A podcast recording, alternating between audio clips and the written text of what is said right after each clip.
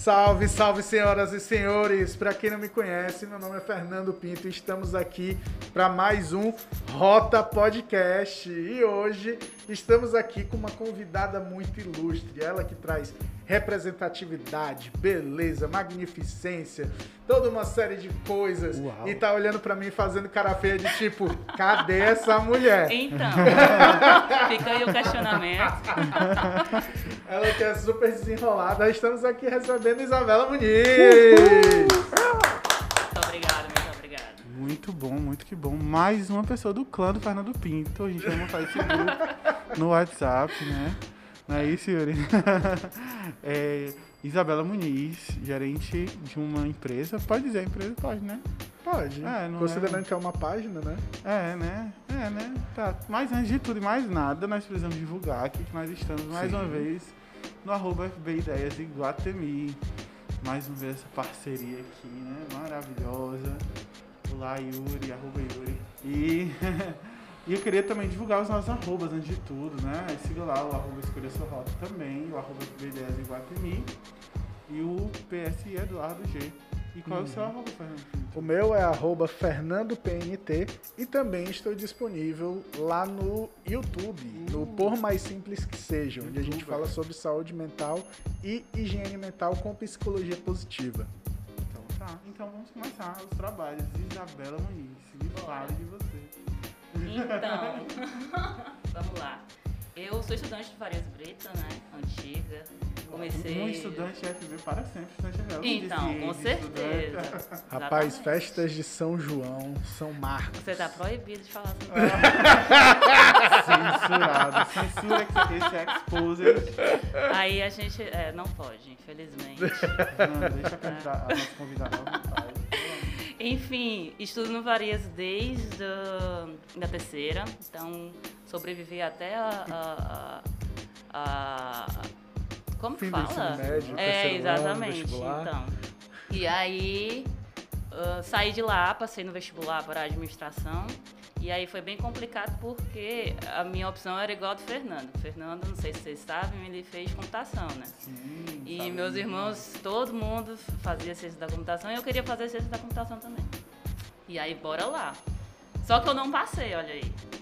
Então, eu disse, e agora, né? Quando você tem uma certeza de uma coisa, não é aquilo que você vai fazer, e você, puxa, não passei, vou fazer o quê? E aí, assim, sendo bem sincera, agora, a administração é um curso que abrange, então você passa cinco anos estudando, você não sai de lá sem saber de nada especificamente. Vamos botar os pingos nos is. E aí você sabe, sai sabendo de muita coisa, mas, enfim, nada muito específico. Então, foi um curso que eu. É, vou fazer. Entendi. Mas aí acabei acertando, porque a minha vida toda é na área comercial, né? Aham. Me facilita muito, porque independente de máquinas, tecnologias e etc., a- pessoa de venda nunca vai Sim. deixar de ter emprego. Então, no frigir dos ovos foi uma boa opção. Boa opção, mas foi uma opção. Era a sua segunda opção, a gente pode dizer assim? É, na verdade, é- nem era, era, né? opção. Nem era opção. nem né? era opção.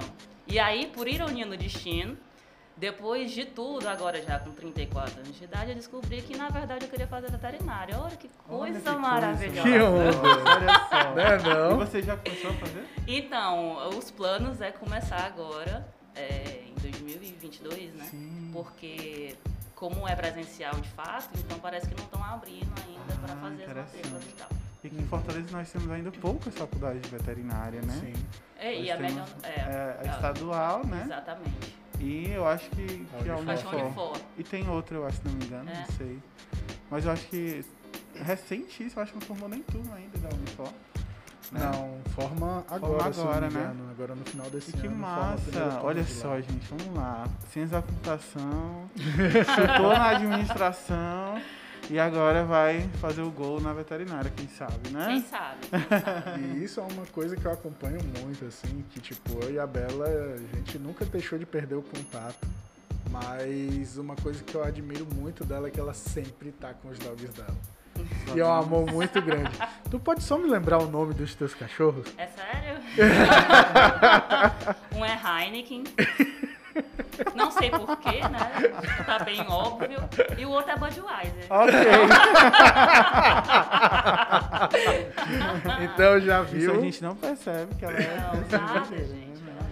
Você tá ouvindo esse podcast hoje, quando você procurar Isabela Muniz veterinária no, no seu Google, onde for no futuro, não se esqueça. Leve uma caixa de cerveja para desconto. Exatamente. Será super bem recebido. Maravilha. Ô, Oda. E cara, ah, até tô surpreso que eu não sabia dessa reviravolta. Nem eu tipo sabia, assim. gente. Uau. As melhores são assim. Tipo, tu veio despertar agora pra isso? Exatamente. Na hora? verdade, eu adotei o meu primeiro cachorro, que é o Heineken, ah, há três anos atrás. Uhum. E aí eu já gostava de animais e tudo, mas nunca tinha criado, a minha mãe nunca tinha deixado. É. Então, Nem peixinho assim? nada. Nossa. Inclusive, meu irmão teve um que era nome Peixinho. dele. Uhum. Não, um cachorro. E eu fui mexer na comida dele, ele tá com uma patada. Então eu tinha tudo pra estar traumatizada, né? Mas na verdade não, não rolou isso. Freud e aí, explica. exatamente, sempre. E aí rolou essa de, de um amor por animal mesmo, criar e etc. E aí, por que não? Massa. Que legal. E foi só com quantos anos que você conseguiu adotar? Há três anos atrás? Há três anos atrás. E agora chegou mais um, é isso? É, na verdade, o Bud foi há dois anos atrás. Eu adotei um há três e o outro há dois. Legal. É um labrador e um SRD. O famoso vira-lá. Essa é a ideia aqui, então. É sem raça Né? definida.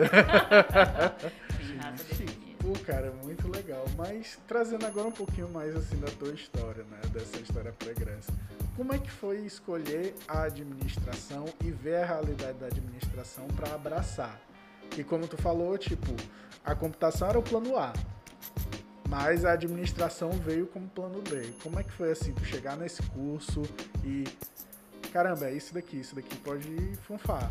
Porque como tu falou, ele é Então. meio genérico, mas ele te prepara para o mundo. Exato. É, na verdade, a escolha da administração foi muito de.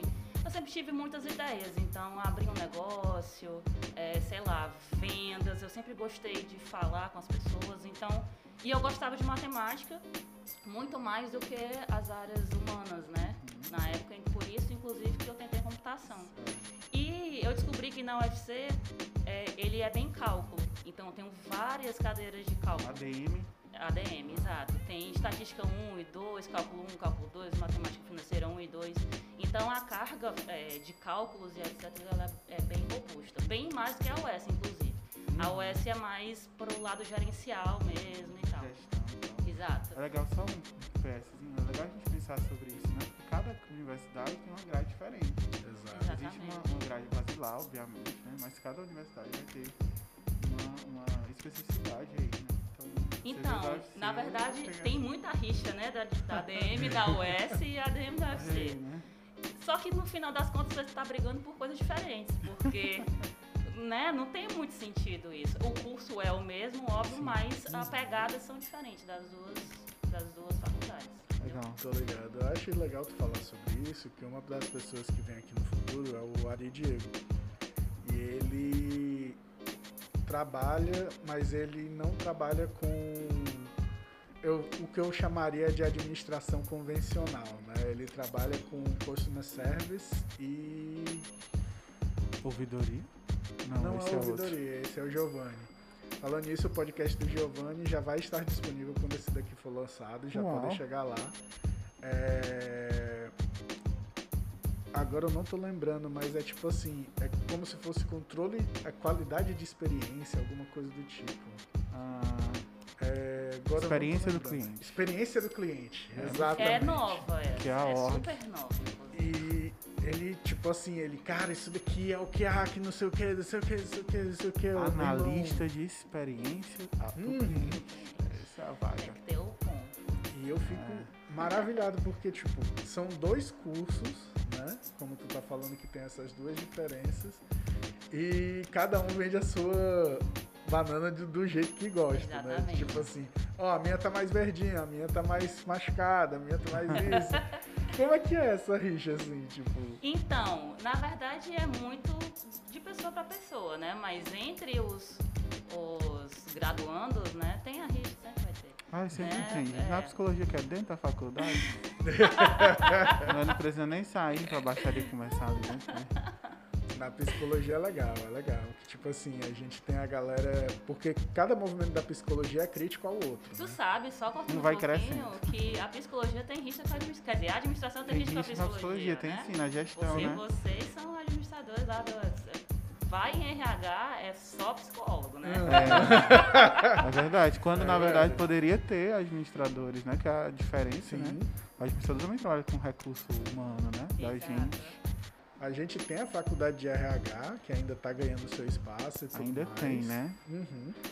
Ainda tem não. Acho que é uma faculdade que ainda. Fernanda, preciso trazer a Fernanda pra cá, podcast. Obrigado Sim. por lembrar disso. Eu não conheço a Fernanda, mas tudo bem. Mas, tipo assim, é, uma das coisas que é massa é que, tipo, a gente tem RH, né, como faculdade, a gente tem administração como faculdade, a gente tem psicologia como faculdade, e as três se encaixam na mesma funcionalidade. E é um negócio muito louco que, tipo assim, Tu já viu elas dialogarem direitinho essas três áreas? Cara, é Isso que eu acho mais interessante. É complicado, é complicado. Que é tipo, é um quebra-cabeça muito grande. Que a administração, querendo ou não, ela tá preocupada com resultados, números, etc. A psicologia tem aquela coisa de a gente tem que ver o lado da empresa, tem que ver o lado do funcionário e tem que fazer os dois dialogarem. RH, eu não faço a mínima ideia. Então, é só pra gente chegar lá e levar a carteira. Ô, resenha. Mas, Eita, cara, o pessoal aqui do RH vai ficar doido. Né, Então, não, o pessoal que for pensar em. RH. Gente, a gente vai procurar algum profissional de RH também Eu pra falar sobre achei isso. Fernanda falando. Ah, tá, foi mal. Ela virá aqui em breve pra gente poder estar falando sobre essa profissão também. Mas, cara, que onda, que tipo, a psicologia, a gente tem algumas rixas assim com algumas áreas? Ela é administradora, gente, mas peraí, ela vai vir, tá? Desculpa. Mas ela trabalha com Então, gente, continuamos a busca pela pessoa do RH. Exatamente. Mas, tipo, eu acho legal que, assim, a gente tem muita área de diálogo interessante com a administração, né? Nós da psicologia. né? Muitos pontos em comum, né? Exato. Tanto é que conhece. vocês se apropriam muitas vezes de um conteúdo que a gente nem sempre vê na faculdade com qualidade, que é a pirâmide de. Qual é o nome do cara? Pirâmide De Maslow. não. Maslow. A pirâmide de Maslow, que ela é uma das Olha aí, bases meu, assim, peguei do fundo aqui da cabeça, viu? Né, cara? Precisa-se privilegiar. Mas é bem isso, porque a gente para pra pensar de tipo, são muitas teorias, né? E Maslow é um dos teóricos que faz parte de uma das teorias. Então, De às novo vezes a gente não aqui, chega, às vezes a gente não chega nem a falar sobre ele dentro de uma cadeira específica, né?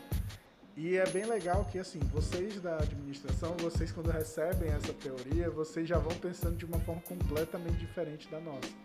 Como é o modo de pensar de um administrador? Uau. Não é, menino? Não, as perguntas pé na porta, soco na cara sou eu. Na verdade, a vertente da pirâmide de Maslow é muito ligada à questão de necessidade, óbvio, mas de construção da ideia mesmo da empresa, ligado à experiência do cliente, ligado a produtos, ligado a marketing, enfim, toda essa área mesmo é, que faz com que o cliente de fato tenha vontade de comprar, a necessidade, enfim, o desejo. Então, ela é, é- é direcionada para essa parte mesmo, assim, de fomentar, falando de uma empresa é, de serviços, produtos, enfim, é, o produto em si e fazer com que ele se torne de fato vendável, né?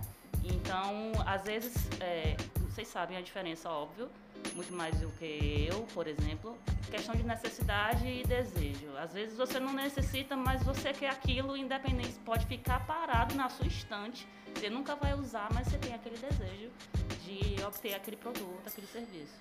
Então seria estudado especificamente para isso mesmo.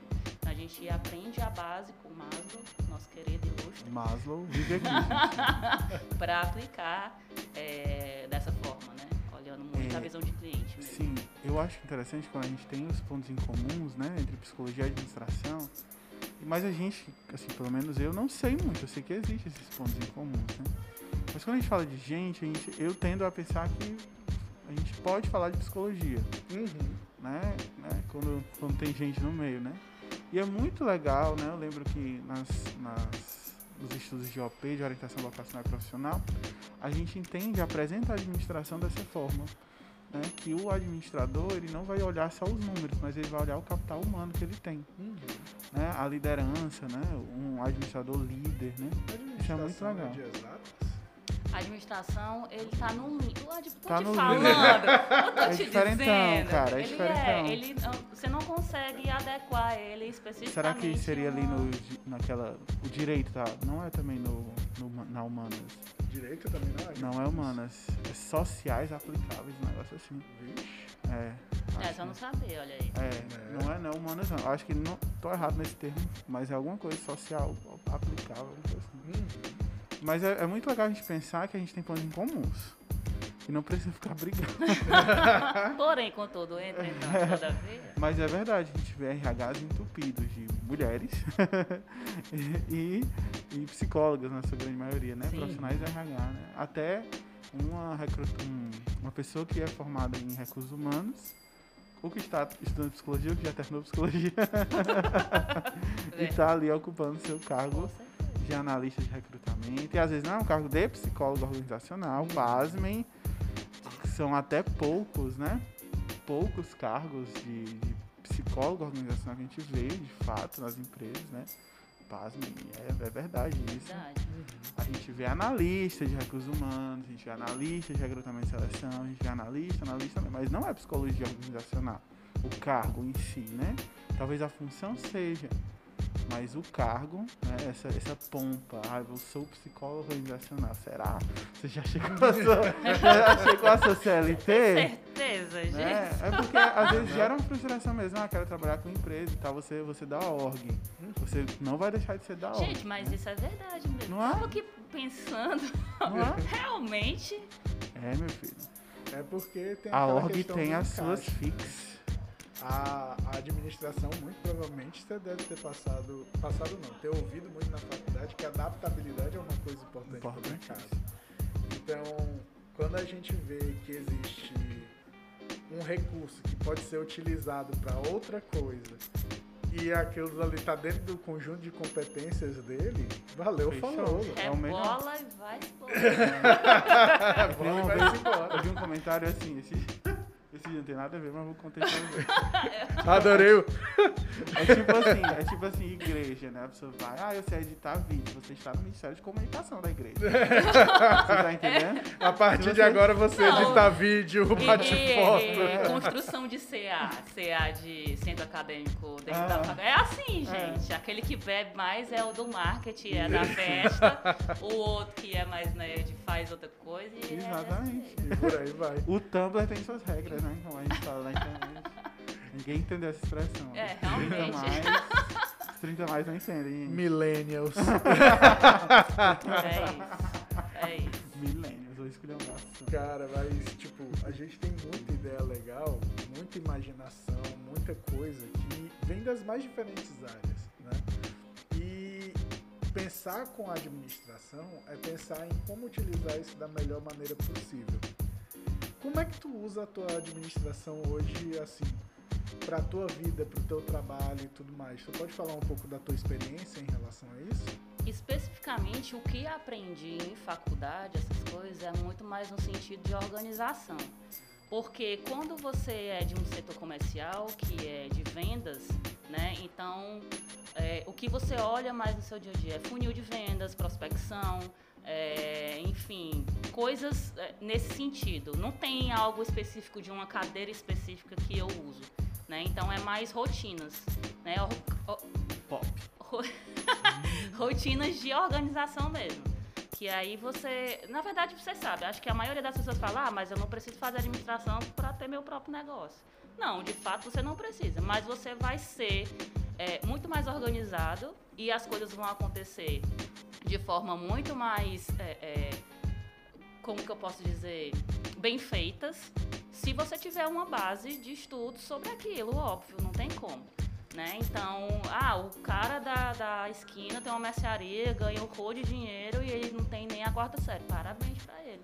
Mas eu não tenho esse dom? Eu vou usar as armas e as coisas que eu posso ajudar nessa caminhada, né? Legal, né? Eu falei aqui do POP, né? Que é a coisa muito da administração, procedimento operacional padrão. né? Exatamente. Que é muito. É legal a gente conhecer. certas 5S, essas As metas. A smart. adora a sigla. Sei, é. As metas É igual startup, que adora a palavra em inglês. Vai ser tá em- nos Estados Unidos, né? A Isabela Filho, todo mundo, quem? gostei, gostei. Mas é legal a gente pensar de fato, né? Tipo, quando a gente conhece as coisas, as coisas tendem a, a funcionar de uma maneira mais. Mais rápida, mais rápida, né? Eficaz e eficiente. pra eficaz e eficiente, Bem. uma coisa bem administradora. Olha aí. Vou falar nisso, qual a diferença entre eficácia e gente, faça isso comigo, não. Ô, Fernando, você que é o homem das Bota no Google.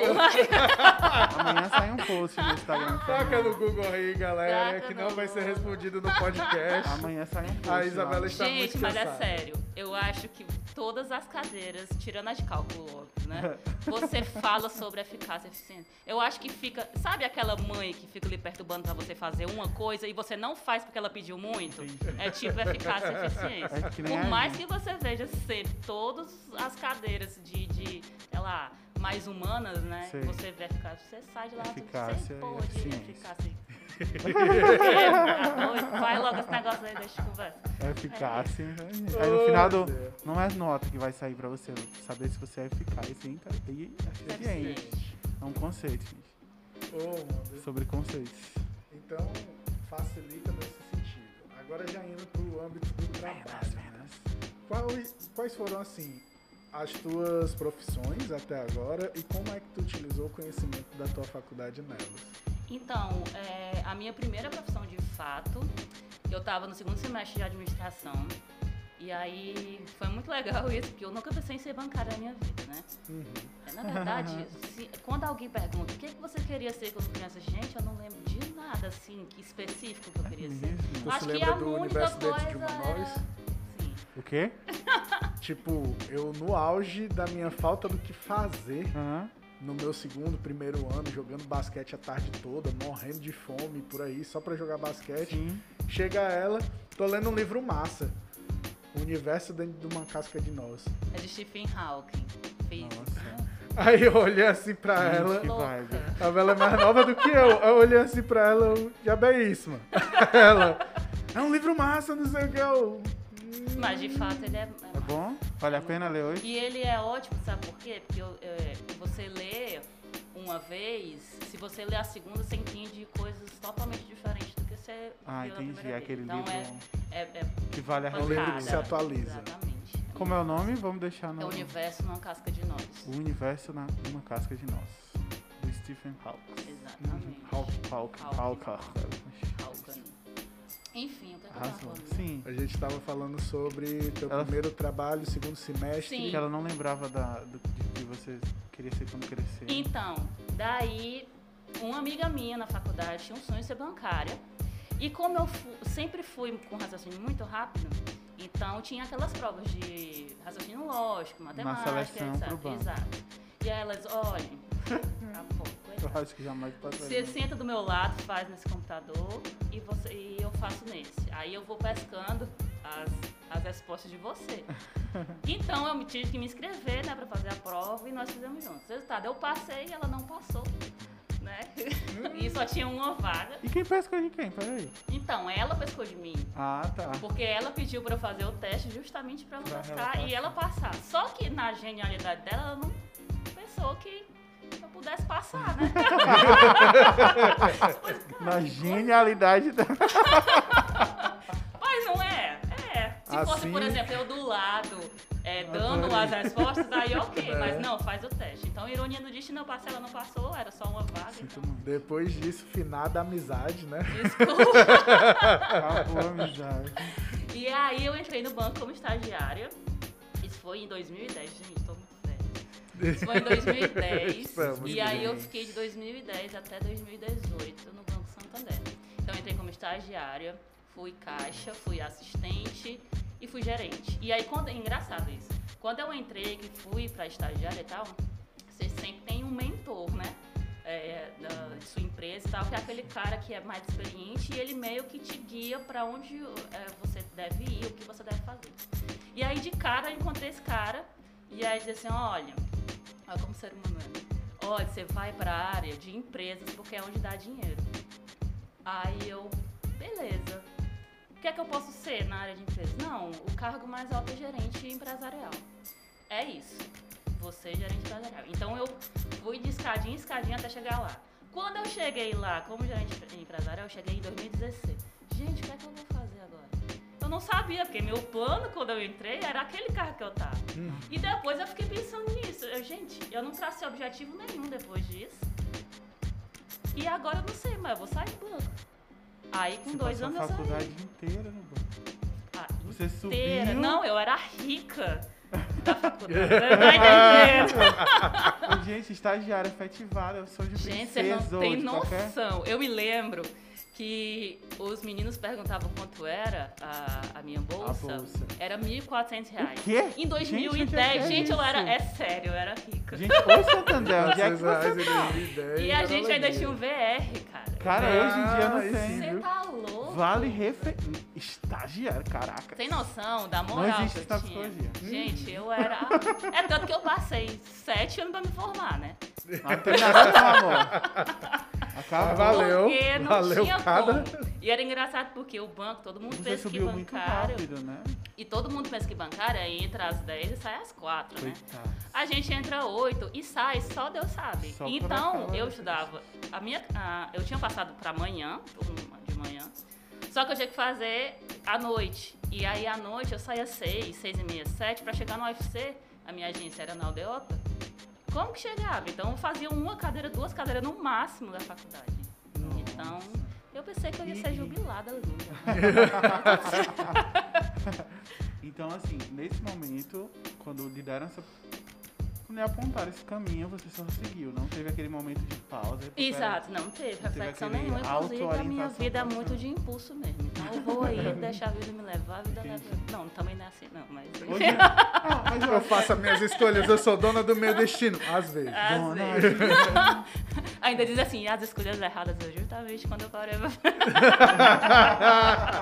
Ou coisa horrível. É, mas, é, mas é legal, eu acho que tipo, é um tempo, né? Poxa, você era universitária, né? Não tinha talvez outros compromissos, assim, só a faculdade e tal.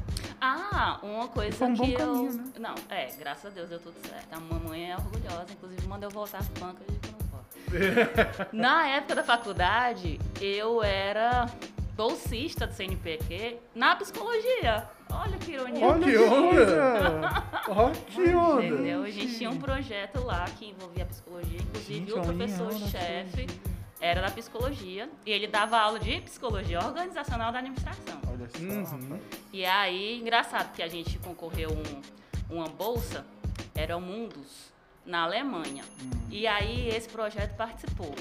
Só que eu não podia ir porque eu estava no banco, então eu tinha que optar entre a carreira acadêmica, né? Porque se eu fosse para lá, bolsista e tal, e depois mestrado e etc. É. Ou a de ganhar dinheiro mesmo. É. Não é não? E Simples aí, assim. né, óbvio. Ó, que a galera acadêmica que tá pensando na academia, Todos nós estudo e tudo mais, dá dinheiro sim, pode ficar caro.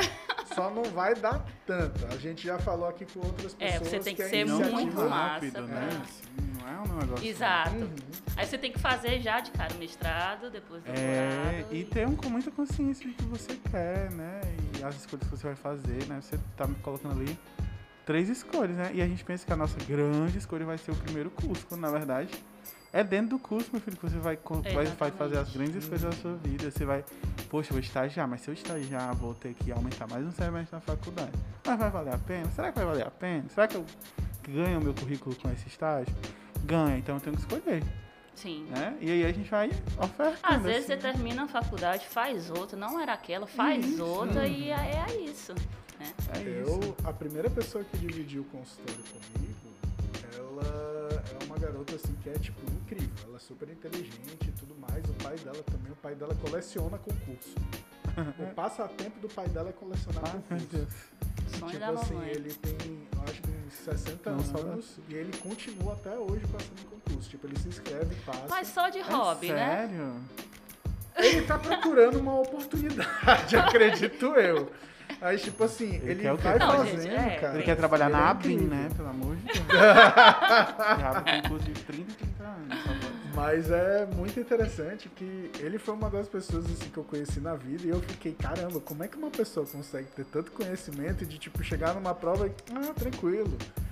E faz por diversão, tipo, às vezes faz só, ah, minha filha, vai ter esse concurso, vamos fazer junto. Vamos Vamos. fazer, né? É, tipo, e vai e passa. E E tá ela. no sangue dela, assim, ela gosta de fazer. Não, não. Ela agora É abriu a iniciativa dela privada. Quebrou o sistema. E eu achei muito legal que, tipo assim, ela tinha de vestibular, né? Ela passou, acho que foram em três ou foram quatro faculdades. E chegou na psicologia e ela ficou na psicologia. E quando a gente abriu o negócio, a gente abriu o nosso primeiro consultório, eu me lembro que a nossa contabilidade, nossa, você primeiro ano de psicólogo é meio triste, sabe? É meio desolador, assim. Você paga pra trabalhar, literalmente. Agora, o tempo vai passando assim, você vai começando a ter noção de que, tipo, opa, dá para as coisas melhorarem. E ela foi mudando, foi começando, tipo, ela não queria trabalhar com crianças, queria trabalhar com idosos. Teve a oportunidade de ir para o Rio de Janeiro. Ela foi para o Rio de Janeiro, chegou lá. Não, eu vou para esse lugar aqui porque eu vou trabalhar com idosos. Aí, no meio do trabalho com idosos, ela atendeu uma criança. Aí a criança, tia, tem um amigo meu que precisa da tua ajuda. Hoje ela tem um projeto maravilhoso com mais de 110 crianças sendo atendidas. Então, tipo assim, ela mudou da água pro vinho e a gente muda muito nesse lugar da experiência. Porque o Lugar da da experiência é experiência. muito irado. Tipo, a gente tá vivendo aquela coisa e assim, é como tu falou, tu viveu aquele momento dentro da empresa, tu subiu, chegou lá, beleza, sou gerente. Seis anos. Quem é que esperava isso? Você ficou seis anos no banco? Foi? Fiquei oito anos. Oito. Oito anos, perdão. Em oito anos você chegou lá, beleza, sou gerente. Ou foi em seis que tu viu? Eu fui, fiquei em, em seis, fui, fui pra gerente, aí fiquei Pronto. dois anos na gerente. Aí, em seis anos ela Que, se tornou vamos, gerente. gerente é o patamar top do banco. É. É, gerente empresarial ao patamar top, Top do top. aí, tá, Top, top, top.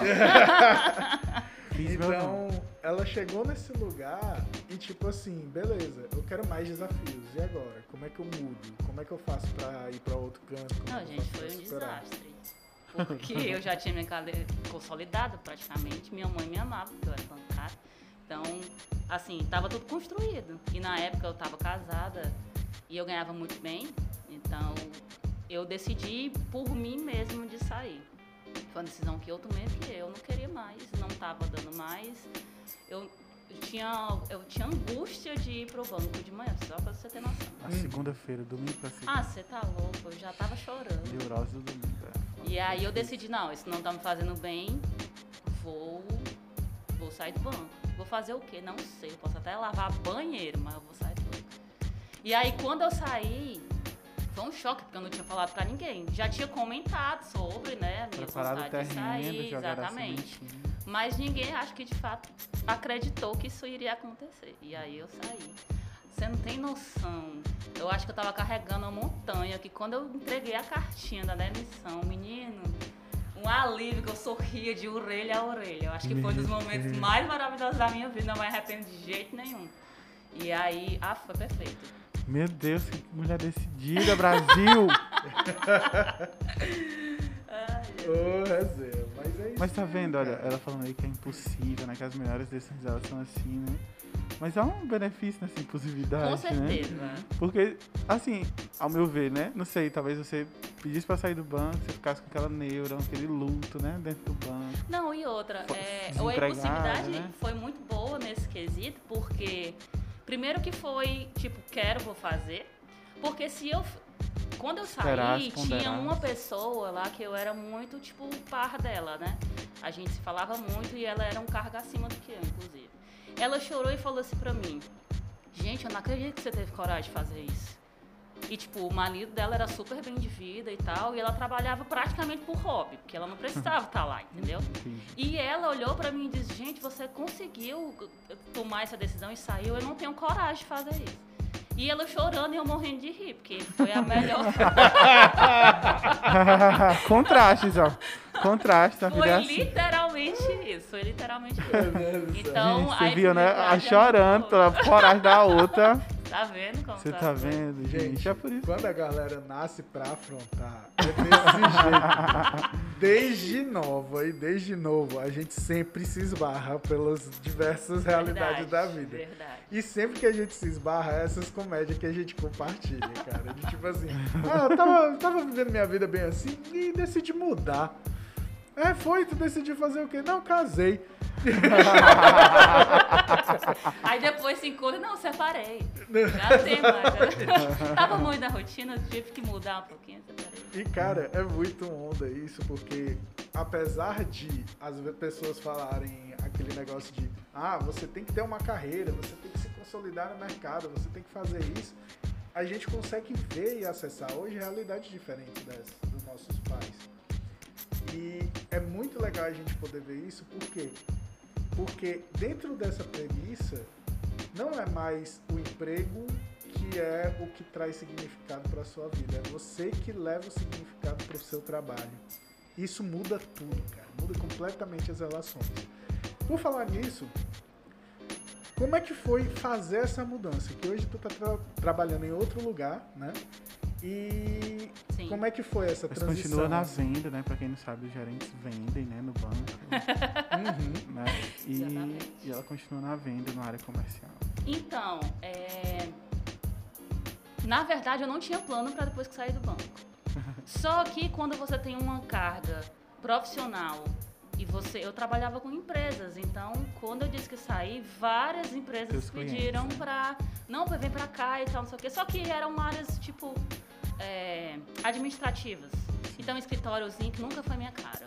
Eu sempre gostei de estar na rua, visitando, vendo gente, falando besteira, rindo, descobrindo as coisas dos outros, meio fazendo um trabalho de psicóloga, né? Porque sempre rola.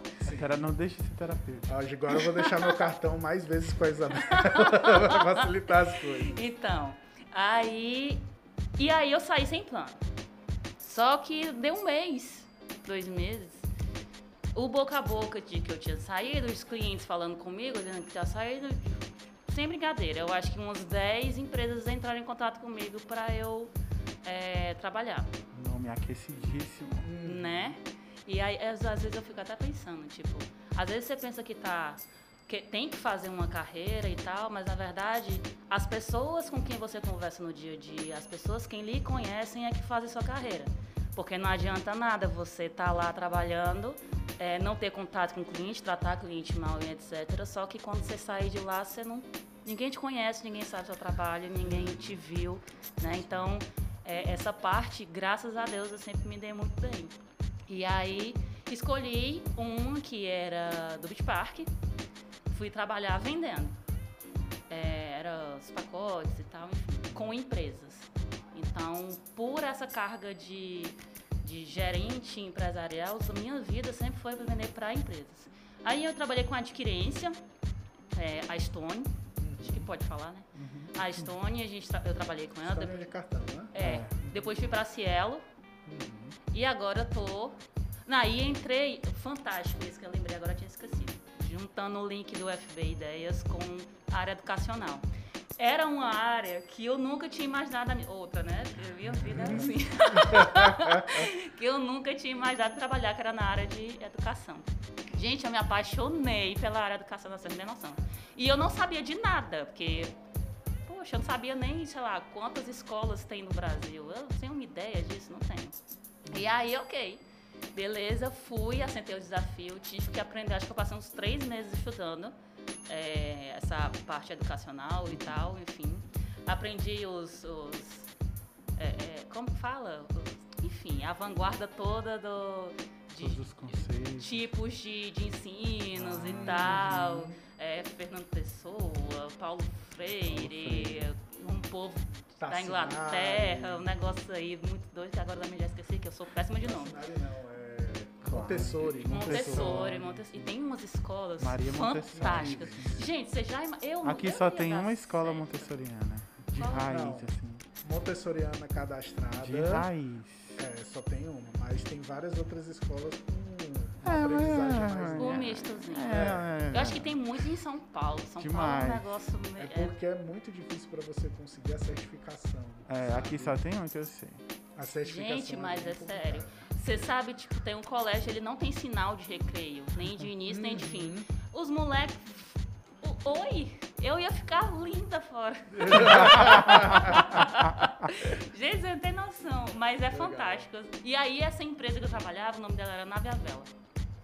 Era voltado para educação, é, usando o maker como ferramenta.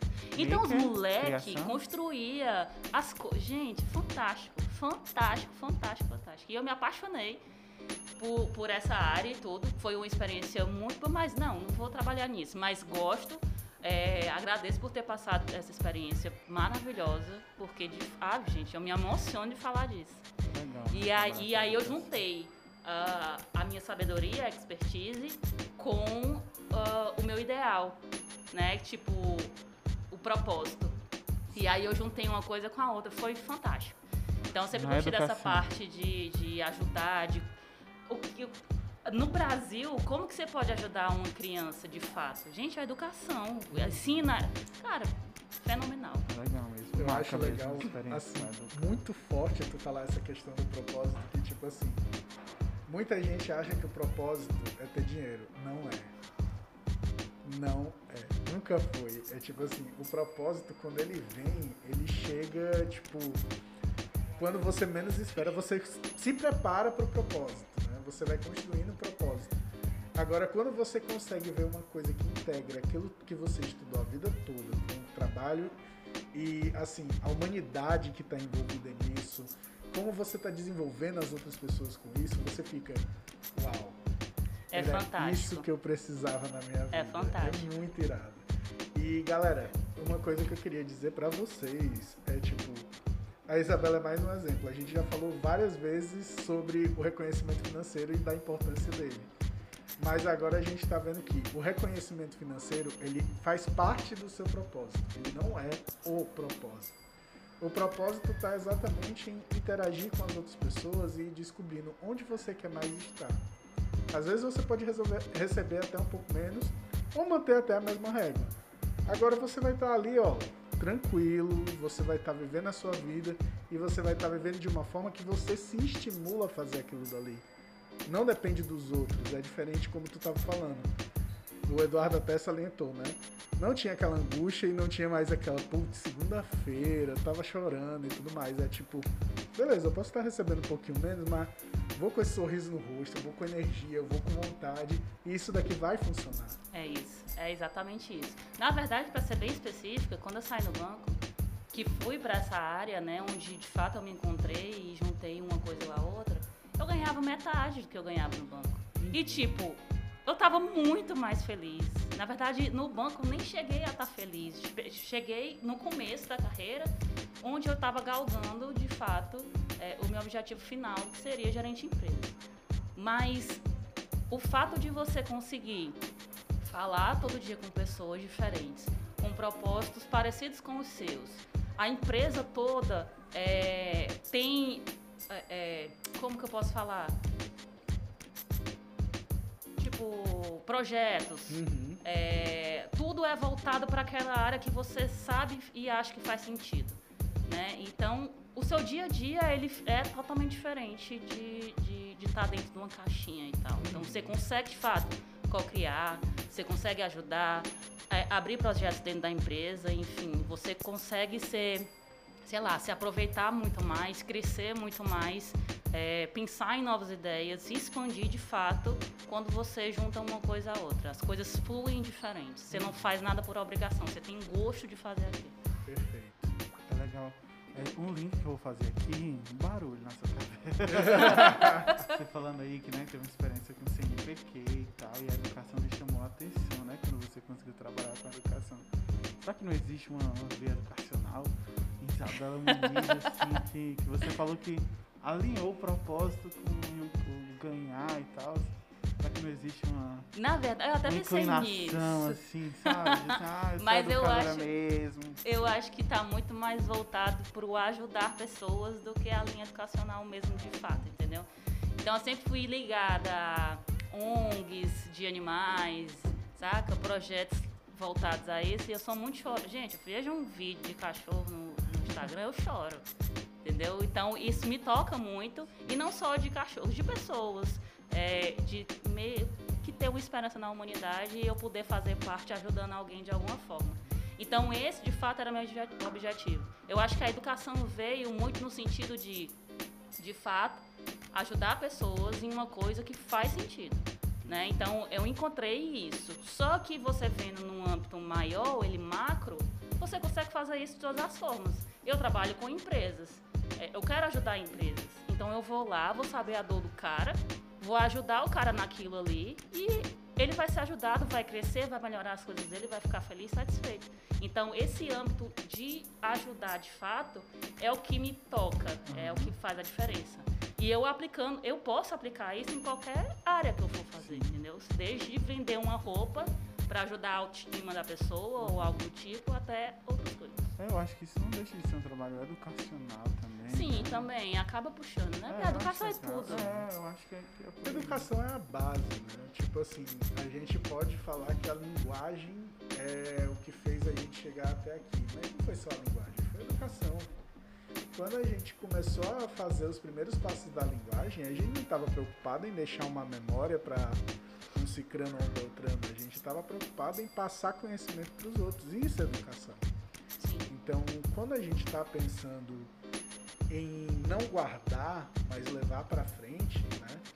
Tipo, falando de uma maneira bem assim pragmática, deixar um legado, né?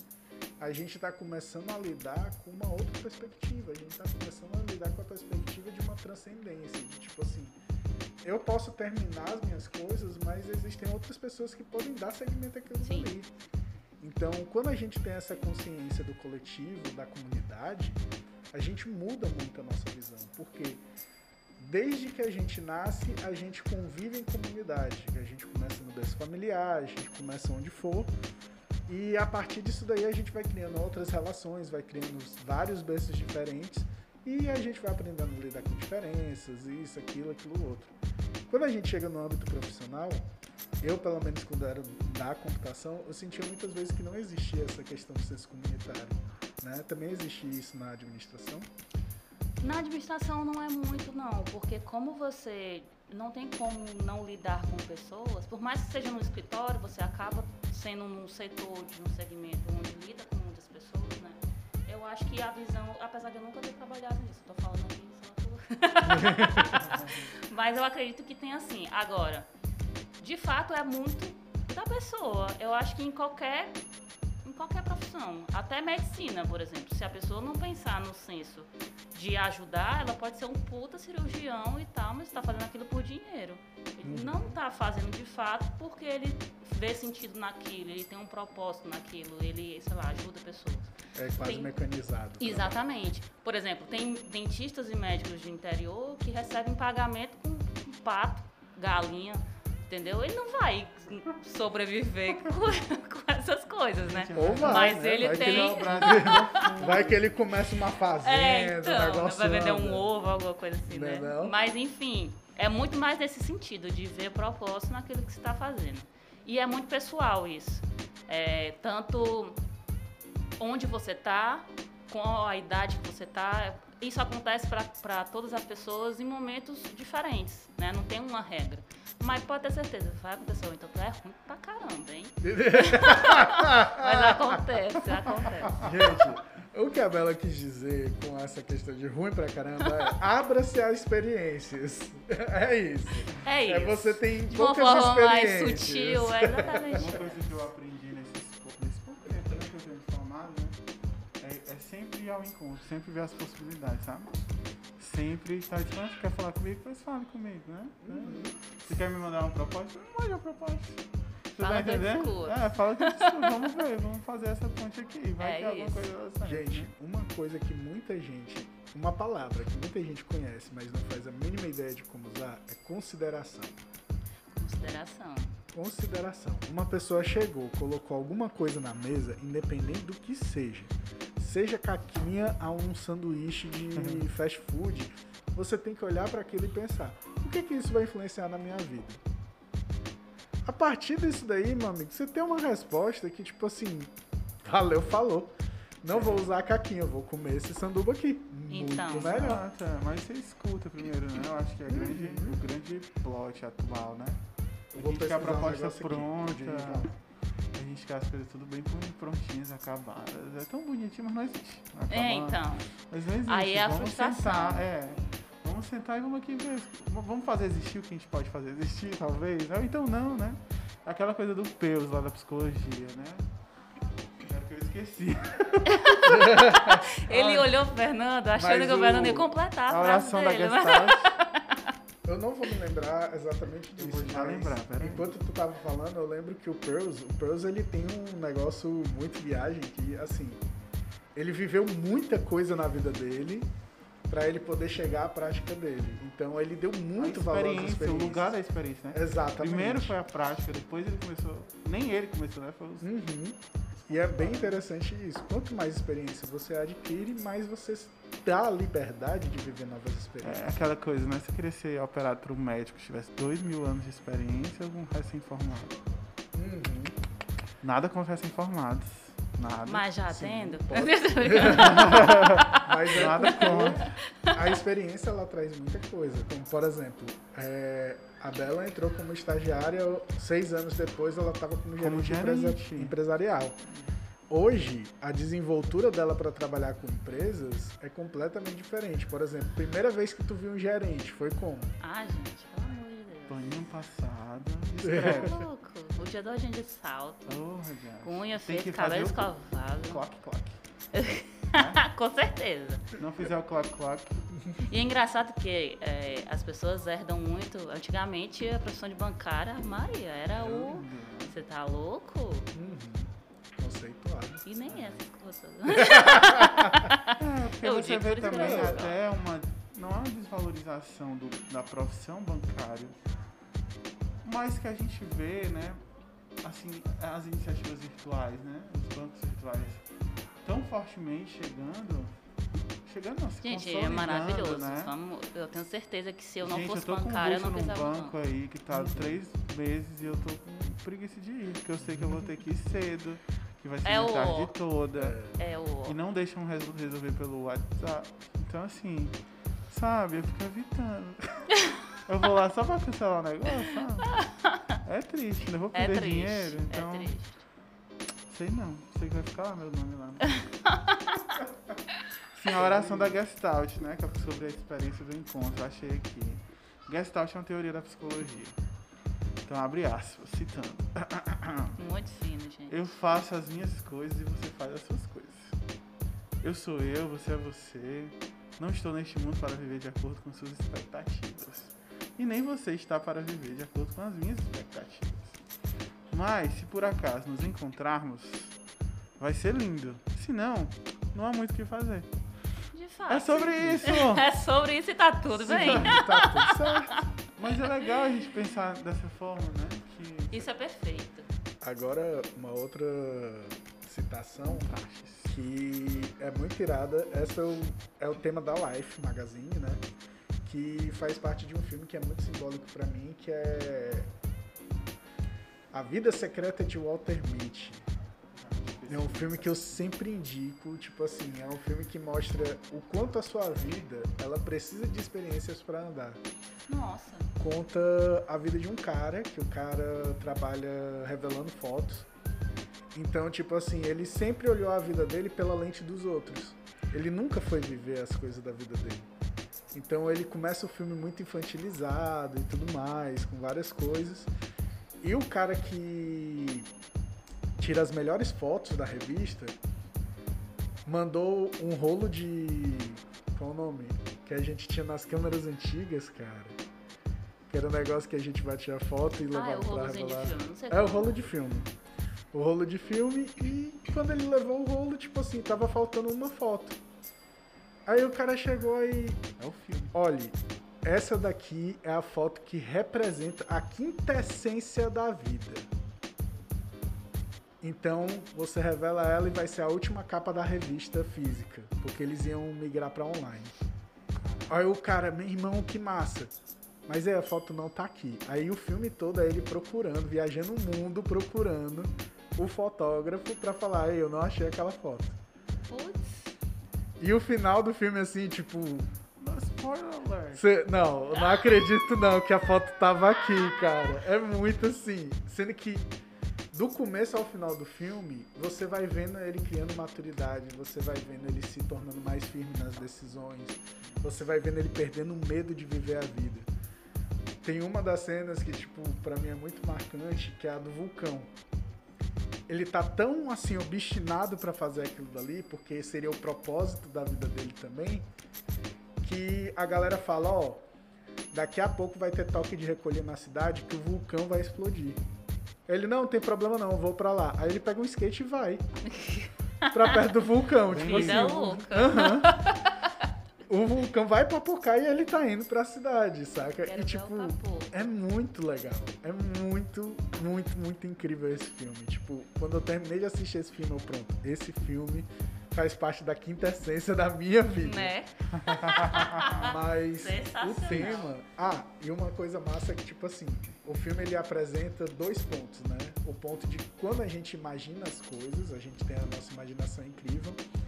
E como a nossa imaginação, ela começa não a perder espaço, mas como a nossa imaginação ela vai dando o caminho para as nossas experiências. Isso é uma das coisas que eu achei mais massa, que tipo, tem altas viagens durante o filme. Agora no final do filme ele não vai viajando tanto, mas ele vai pensando, o que é que eu quero pro meu futuro? Como é que eu posso construir esse futuro? Já é uma criatividade mais prática, Sim. sabe? E isso me chamou muita Nossa, atenção. fantástico. E Essa era a citação? é, agora é a citação, Ah, tá. que é o lema da revista Life, né? Boa, tá. Ver o mundo e os perigos que virão, ver por trás dos muros chegar mais perto, encontrar o outro e sentir que esse é o propósito da vida. Não. E tipo, eu até me arrepio porque isso aparece várias vezes durante o filme. É Várias isso, vezes. E você só vai começando a entender que isso é o propósito da vida, porque o filme vai te lembrando, ó, lá no começo isso tava dentro de um prédio e o cara tava isolado. Depois aparece de novo numa viagem, depois aparece de novo quando ele tá tipo conhecendo monge, conhecendo né, mestre de guerra, conhecendo um monte de coisa, viajando no mundo e você fica meu Deus, cara, eu posso fazer isso? Será que eu posso fazer isso? E esse filme, eu não me lembro de quando é que ele é, mas ele é bem antigo. Quando eu assisti esse filme, eu falei, é isso que eu precisava para começar a tocar minha vida. É, a partir disso daqui, agora eu vou pensar, tudo que eu pensar, eu vou anotar e vou pensar, como é que eu posso fazer isso daqui? Como é que eu posso dar esse passo aqui pra frente? E, putz, mudou muito, assim, em tudo. E eu não me lembro nem onde é que a gente tava. Porque... Sei, sei que eu... Foi uma experiência no muito vulcão, pessoal. tá ótimo. é verdade. Mas o plot, né? Um negócio assim, tipo, o negócio, eu acho que é isso. Você quer encontrar a profissão, eu acho que você vai ter que se perder em algum momento. Você vai ter que Uhum. se encontrar, você vai ter que sair. Mas o se perder é igual a questão na educação específica. Você aprende muito mais errando do que acertando. É. Porque você acerta às vezes no chute, você não Cara, sabe nem o que, é que você fez pra acertar. Agora o erro não. Isso é muito o erro é vestibular. fenomenal. Entendeu? Você É. aprende total E ali. reparar o erro, né? Assim. Exato, ver onde errou, Isso. ajeitar. Ah, Isso é Eu acho bom. legal que, assim, quem consegue ter o pensamento crítico sobre a educação, né, tem uma liberdade muito maior de lidar com esses novos tipos. Novos tipos não, né? Com essas modalidades diferentes de educação. Porque quando a gente fala de educação, a minha maior preocupação, eu pretendo ser pai em breve, e a minha maior preocupação hoje é onde é que eu vou fazer o meu filho estudar. sim. Porque uma das coisas piores que eu experimentei na minha vida foi saber que sempre tinha alguém acima de mim. A gente entra dentro da escola com essa consciência. Tem que alguém vir ensinar para que a gente possa fazer as coisas. E hoje eu olho para os meus sobrinhos e tipo, eu sempre batalho com eles para que eles façam as coisas por eles mesmos. Sim. Então tem um que, tipo assim, pra ir pra algum lugar passear, ele não bota a roupa. Agora, quando eu falo, e aí, rapaz, vai lá pra casa? Ele já sai com a mochila nas costas, Ai, a roupa toda fofo, colocadinha, mesmo que a gente não vá. Ou seja, já tá aprendendo a frustração ali de casa. Né, não? Mas é bem interessante que, assim, quando a gente se depara com uma educação que tem uma pessoa que diz, olha, você não sabe de nada, eu que sei de tudo, a gente tá podando a criança a, tipo, ok, algum dia eu posso saber de alguma coisa, mas se eu não for esse cara, eu não vou saber de tudo. Sim. Então, quando a gente pensa nessa questão da educação montessoriana, né, na educação de Paulo Freire, onde a pessoa que sabe mais, ela bota para baixo, né, tira os a priori do conhecimento dela para adaptar à realidade do outro, a gente vê uma cultura de valorização muito diferente da educação. Totalmente diferente. E isso gera vínculos, ao invés de gerar hierarquias. Sim. E isso é muito massa. cara. Uma das coisas que mais. me- acho que todo mundo, né, traumatiza na escola. No meu caso, não é nem essa questão da hierarquia, é muito no não posso errar.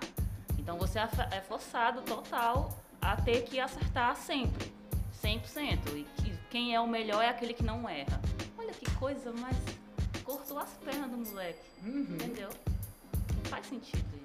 É, Perfeito. Quando na verdade mesmo os nossos erros podem ser prove- proveitosos, né? Uhum. E, e é muito isso, assim, eu também percebo isso, agora eu só tô batendo aqui, meu estigmatismo, tá? Vou olhar pra cá. E aí o que é, que- o que, é que ocorre, né? É, quando eu, eu coloco essa estrutura, né, de, de horizontalidade, não, é verticalidade, né? E, e trago a, estru- a estrutura da hora- horizontalidade, que é o que a gente tem visto mais, né, na empresa, inclusive, né? Sim. a gente consegue ter pessoas que se relacionam com todas as pessoas, né? Com o chefe, com o gestor, com o diretor, né? Uhum. E de uma maneira fácil, sem ter aquele peso, sem ter aquela abertura de tapete, está chegando Sim. o diretor, né? Aqui o álcool gel Né? especial para o diretor. Tem dessas, viu? O álcool Tem gel especial para o diretor. Uhum. E é isto. Que é Ai, ai. aquela empresa que não tem consciência de que, tipo assim, todo mundo que tá ali tem a sua função e acha que todo mundo é substituível, mas não, existem as culturas dentro das empresas. Sim. Tipo, teve uma empresa daqui da cidade que ela passou por um problema enorme porque ela tirou a lanchonete. Ah, gente, mas vamos botar o pingo. É uma pauta realmente super importante. Total. Aí, tipo assim, o cara, não, tirou a lanchonete daqui, a gente não tá tendo problema com a mulher e tudo mais. Resultado, o cara teve que abrir um outro espaço pra readmitir a lanchonete da mulher. Vai comendo? Porque, tipo. é, bro. Porque, assim, a empresa, ela não contava que o pessoal ia boicotar Sim. o novo espaço. Então todo mundo saía pra almoçar fora. Saindo pra Nunca almoçar fora, ninguém vai pegar uma hora só de almoço. Com certeza. Olha aí.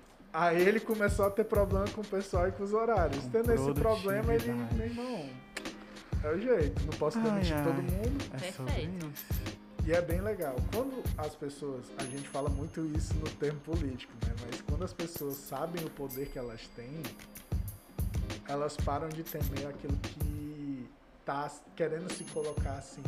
E elas começam a. Oi, cá. Pera O negócio não se né? resolve aí, não. Vem cá. O centro aqui do povo é mais tranquilo, né? Uhum. Só que não, isso foi um... Mas é, mas é legal pra gente pensar nisso, né? Que as coisas, elas não são assim tão... Ah, Por exemplo, a gente precisa conhecer o povo, né? Conhecer quem a gente tá contratando, se a gente é gestor e tal. Eu preciso conhecer os meus gestores. Uhum. E assim vai, eu preciso conhecer a, a cultura daquela, daquele ambiente. O que é legal é que isso é um movimento, eu não sei, tem, tem explosões de movimentos que acontecem É, em vários cantos ao mesmo tempo. Isso, inclusive, eu acho super bizarro. Tipo, anos 80 e 90 com música. São vários artistas Sim. geniais. Cara, aquilo ali, pra mim, foi um ET que desceu, botou. Porque não tem explicação. Se você parar pra pensar, foi naquela época específica, ao mesmo tempo, no mundo inteiro. Uhum. né? E hoje eu tô vendo, puxando, fazendo o link, o hiperlink, né? Porque de uma coisa não tem nada a ver com outra. Mas puxando isso, a gente vê que hoje o movimento das empresas é justamente esse. É, eu não chamo nem de horizontalidade. Eu acho que é de é, é, o capital humano ele de fato está aumentando, está sendo muito mais valorizado. as pessoas elas estão tirando essa questão da burocracia de comunicação e etc. E as coisas estão ficando mais leves. Então, veio com o movimento de startups, né? Que é muito isso, tipo, veio o Google com bancos, fliperama, PS4, o chefe tá tomando café com você, né? E aí se expandiu de fato, e isso está acontecendo no mundo inteiro, entendeu? Então, é um movimento de fato que, graças a Deus, acredito eu que a tendência é só melhorar mesmo. né? Eu também acho. Eu torço E- pra isso. A ideia é essa, cara. Eu acho que a gente hoje está caminhando para um lugar é aquilo que a Renata falou, né, no outro podcast.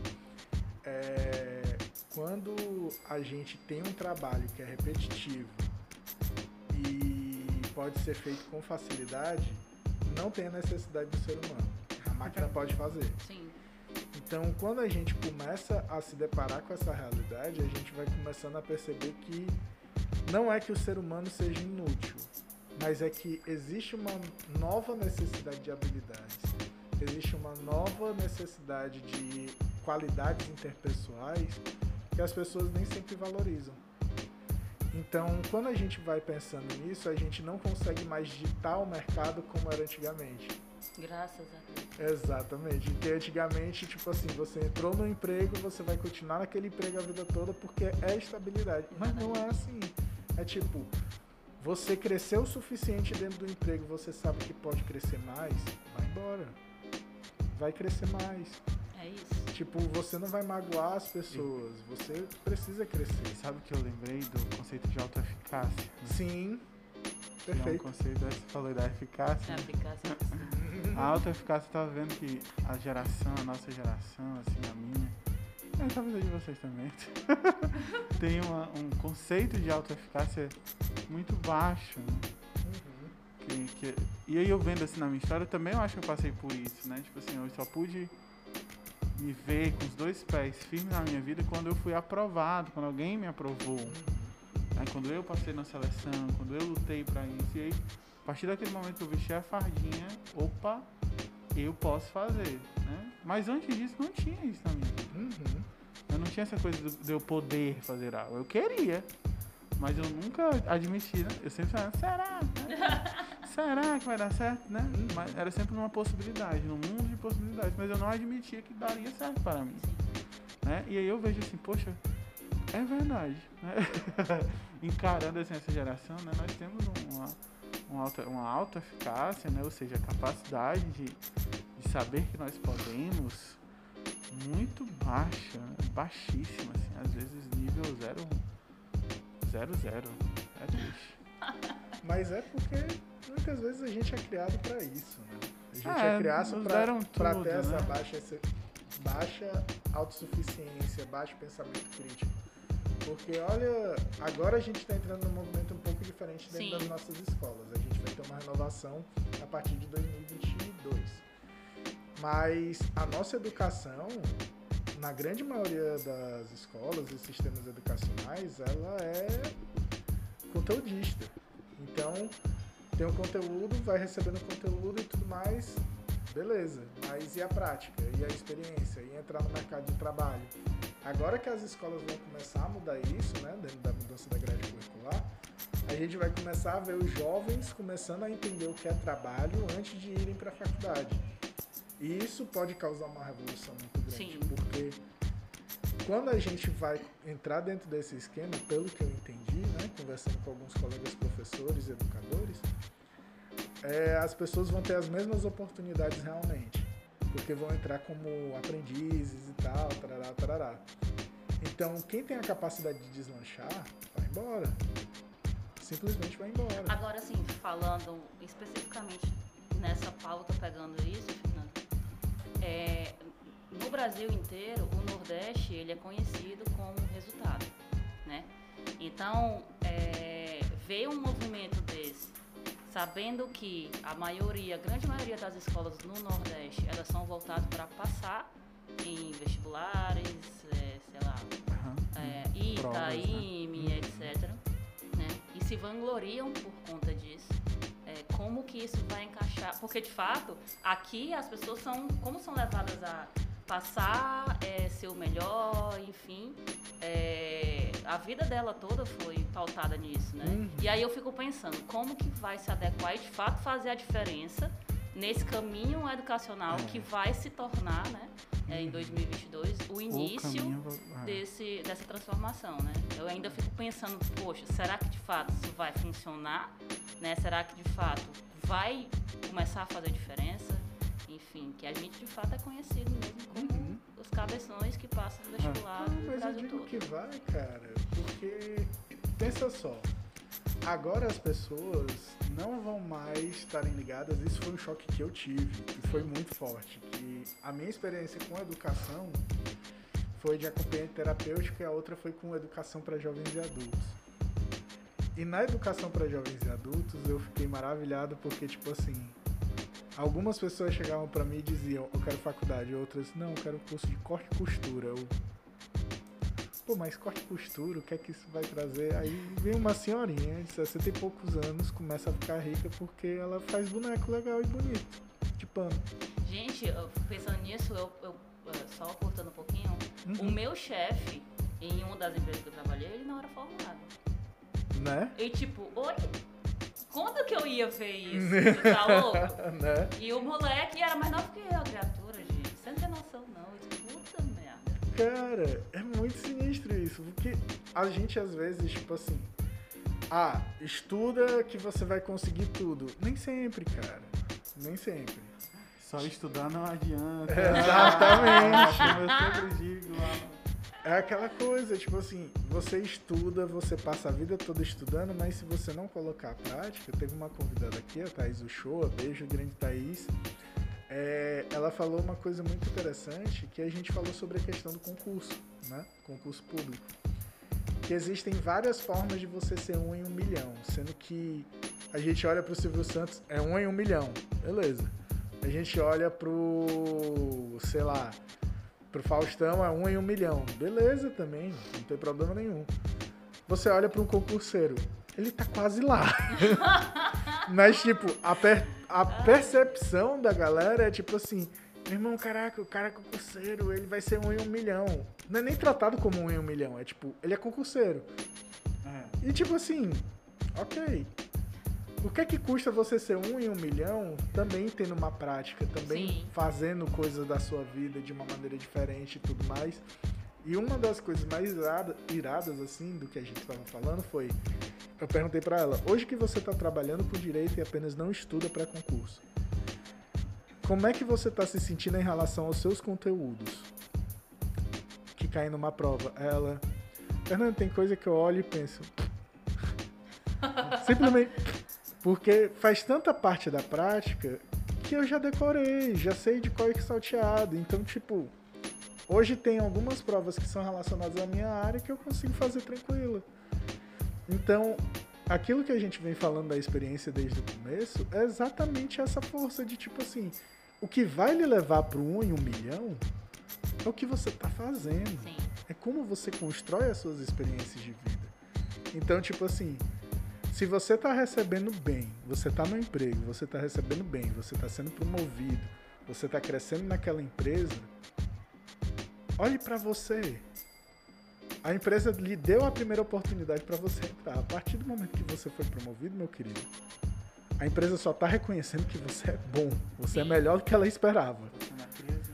Dela. Exatamente. Não é nem a criazinha dela, não. É tipo, ela tá olhando pra você.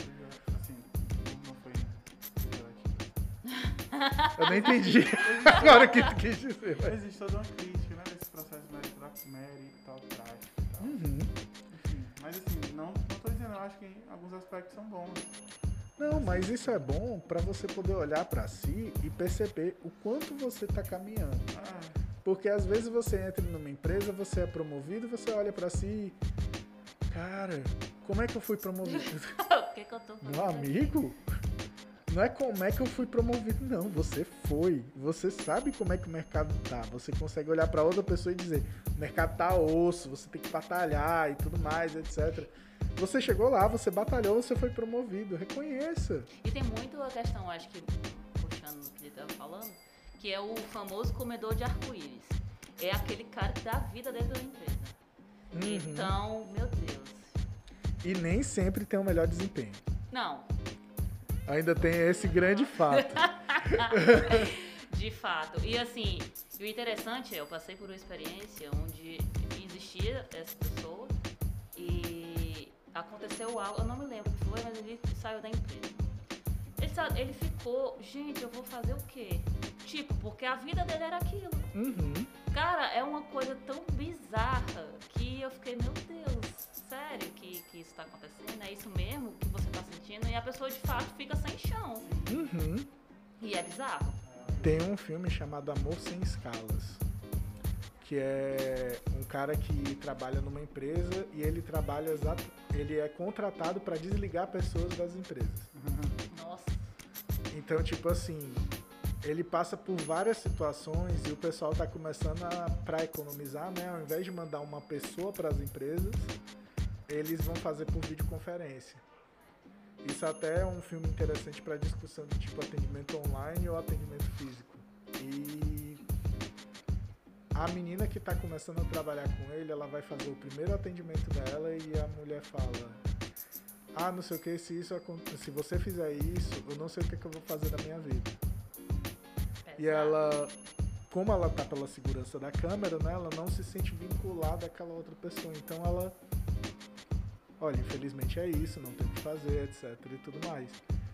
E ela não tem noção da repercussão Sim. daquilo dali. Enquanto já o outro cara já tipo assim, não, cara. Não é assim não, bicho. Não é assim não. Não pode ser desse jeito. Mas isso é sério mesmo. Até vendas. Eu na pandemia, gente, eu nunca vendi por videoconferência. Eu me senti iniciando a minha carreira. Porque é totalmente diferente o vínculo tem, até de espelhamento de tudo, que isso é natural do vendedor, né? Ele já vem de. um- alguns já nascem com talento nato e outros não adquirem, é óbvio. Mas é totalmente diferente porque a forma que você vai se vincular com a pessoa, tipo, você não sabe nada, você não, não tem o, o olho no olho, você não. Cara, é, foi assustador pra mim. Uhum. E aí depois com o tempo li muita coisa. E aí é, o que eu usava muito, que aí a- as pessoas que vão fazer administração de fato vão escutar isso sempre, que é o rapor. Uhum. Então, é, a forma Beijo de fazer esse rapor ela é diferente porque você tem que observar o ambiente naquele quadrinho, fazer vínculo com você, né? E às vezes as pessoas usam isso de forma errada, elas mentem e aí não fica natural, você não vincula, não faz a rapport com a pessoa. Então, cara, é. é falar a palavra. É interessante. É interessante, é ótimo. né? Mas é, é, é bizarro. É uma coisa assim que eu fiquei, meu Deus, como que eu vou fazer vínculo com essa pessoa? Uhum. E é uma venda, né? Sim. Na pandemia, né? Sim. E cara, por falar em vendas agora na pandemia, como é que tu tá hoje? Né? Ah, que a é, gente falou fala muito do um teu pouquinho passado. Hoje, Hoje, filho, não tem mais pandemia. Eu não sei nem pra que que eu tô de máscara.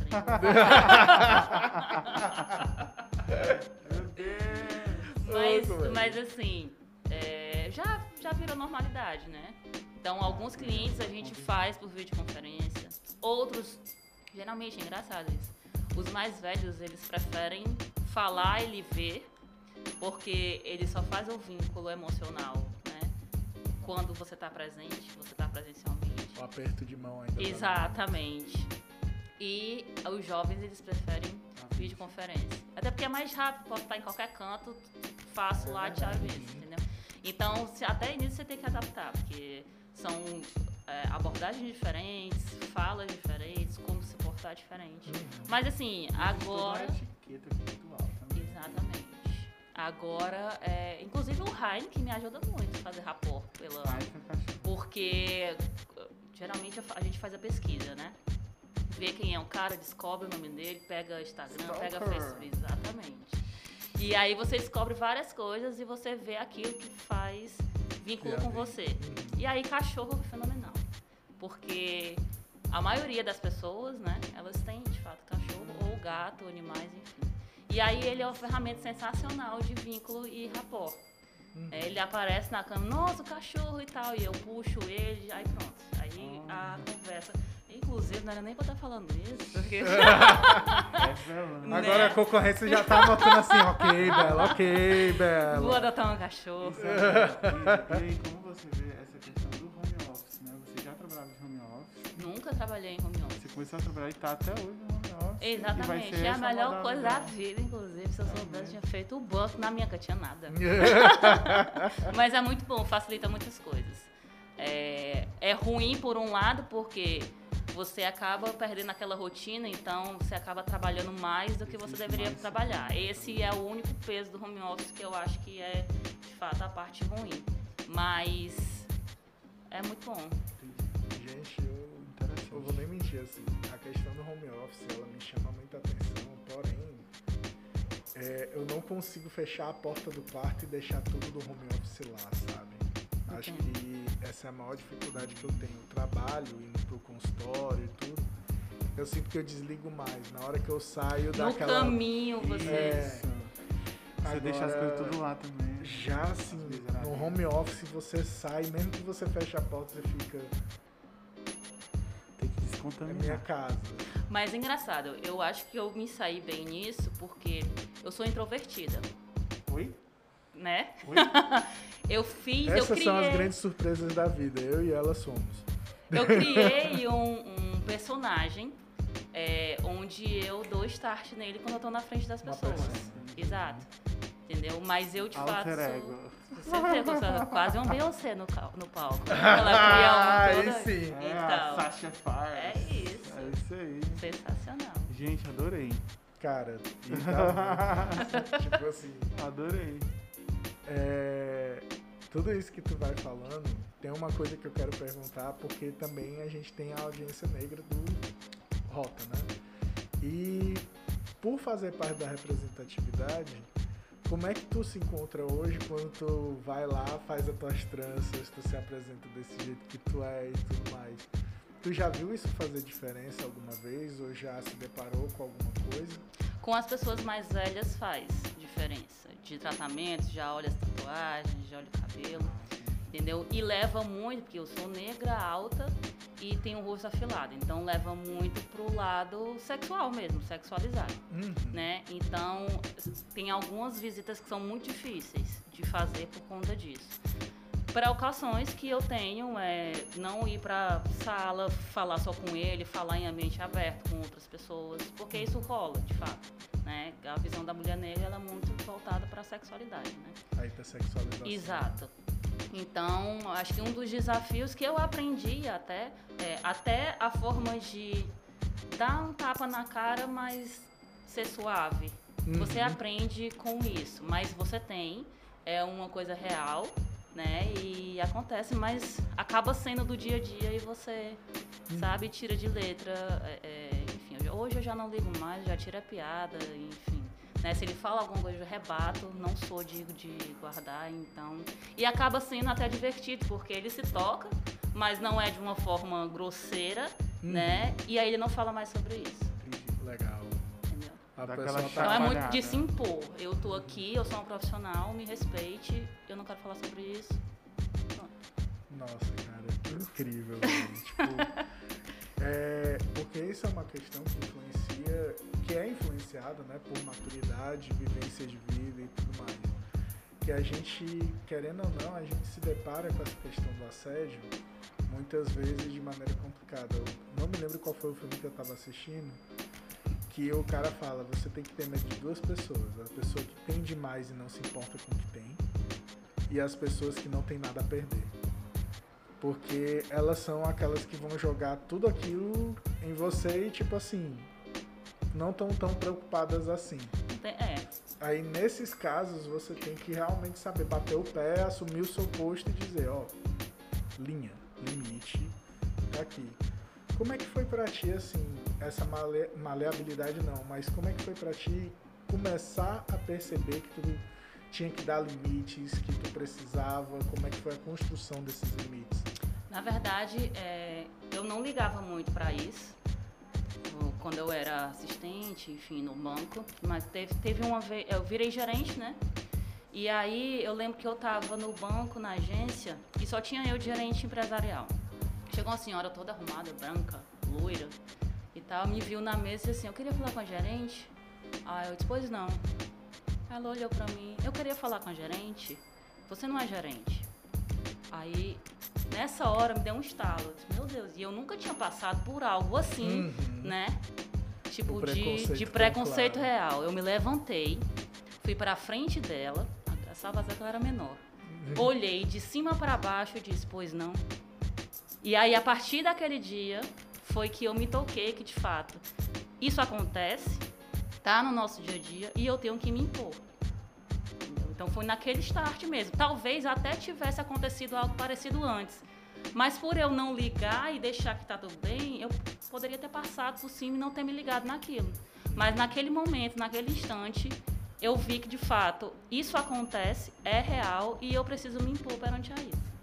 E aí ela foi atendida por mim. Eu ia falar a palavra. Gente, eu adoro conversar com as pessoas, porque assim, às vezes o pessoal chega pra mim e fala, Fernando, eu me sinto muito bem à vontade falando contigo, mas é um desafio falar aqui no É podcast. muito. Você não tem noção do tanto que eu já engoli aqui. Ai, cara, mas, é maravilhoso a gente poder ouvir isso. Eu vou trazer algumas outras pessoas, já tiveram duas. O podcast delas já tá liberado, que é o do Diego Preto. Ele é geógrafo e tem um dos ma- quatro maiores podcasts negros do Brasil, que é o podcast Suburbano, que vai mudar. Acessa o podcast dele. E a Kelly Cristina, que ela é gerente, gerente não, coordenadora da área de design na empresa que ela trabalha. Então, eu comecei a procurar lideranças aqui no Ceará para poder a gente trazer representatividade e poder falar sobre isso também de uma forma mais clara, né? As pessoas trabalhar com conceitos antirracistas e tudo mais. E tu hoje caiu com uma luva, literalmente. Porque ouvir esses exemplos é uma coisa assim bem legal da gente poder saber, né? E saber que a gente pode se impor com tranquilidade, com calma e assumir o nosso lugar, porque a gente não chegou à toa no Exatamente. lugar onde a gente está.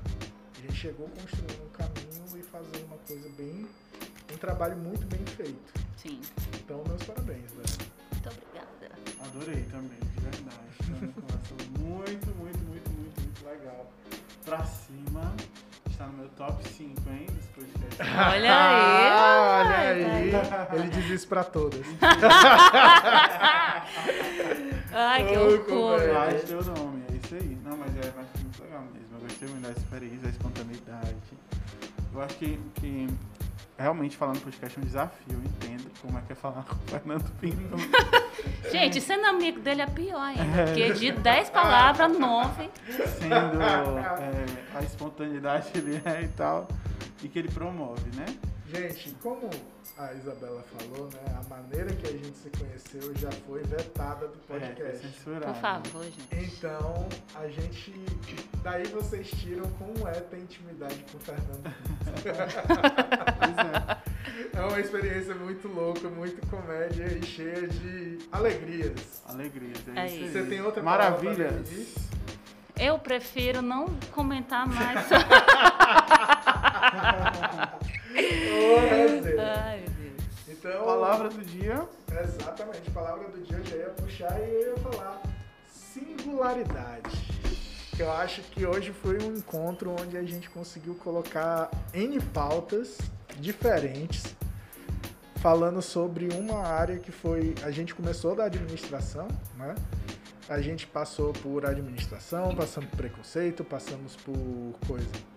Sexismo, passamos por Propósitos. propósito, educação. Então, tipo assim, a gente passou por várias áreas e eu vejo que singular não seria esse encontro, mas singularidade é o que representa esse encontro tão grande.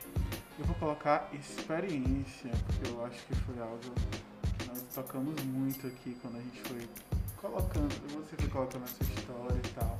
Experiência. Eu vou puxar uma que o Fernando botou que eu. Faz tempo que eu não penso nela, tá no nosso dia a dia, que é a consideração. Show. Então é uma das coisas que me puxou, assim, de fato. Mãe, eu sou influencer, beijo. Desinfluência. Ai, meu Deus. Então é isso, meu povo. Peraí, peraí, pô. Ai, já, calma. Nosso querido convidado Pô. eterno, E- o homem dos bastidores, Yuri. Qual a vossa palavra Putz, e pensamento? Esqueceu de mim aí, Né, cara, não? Ao vivo, ao vivo. E não Né, é pra cortar, não. viu? News, né? Não, vou cortar não, mico desse não é tem pra que ir. cortar, verdade. ah, cara, é... Fez um link baixo. A, a- a frase que eu tenho a trazer hoje aqui fez Uma um link. palavra. É, um- uma palavra no caso. Mas fez um link muito importante com o episódio do, do Edson, né? Então vejam lá, né? Que, que já está no ar aí, muito legal. Que é o lance de viver a vida, né, cara? De intuição. Você seguir a sua intuição sem muito planejamento, né? Que foi o que, a- que mais foi falado aqui. E é isso. Intuição é a minha palavra. Eu não sei, eu vejo muito isso. Show O Edson falou bastante disso também, não foi? Uhum. Legal demais. Então, galera, muito obrigado pela atenção de você que ficou aqui até agora. Semana que vem teremos mais um podcast. Eu Sai ainda pras não quartas. sei. Mas quarta-feira, às 18h19, nós teremos um novo episódio esperando por vocês. Não se esqueçam das redes sociais, Fernando PNT. PSI, PC, Eduardo G. Nossa. Acho que não tem arroba. não tem arroba. Gente, meu perfil é privado, não adianta mandar solicitar. Não, não, Pronto. obrigada. É liquidinho. É arroba Bela com dois L's MNZ. Pronto, show de bola. Yuri? É isso. Aí. É isso então, já é. Então, galera, muito obrigado por todos vocês. Não se esqueça, sempre mente fria, cabeça de gelo e escolha a sua rota. Valeu.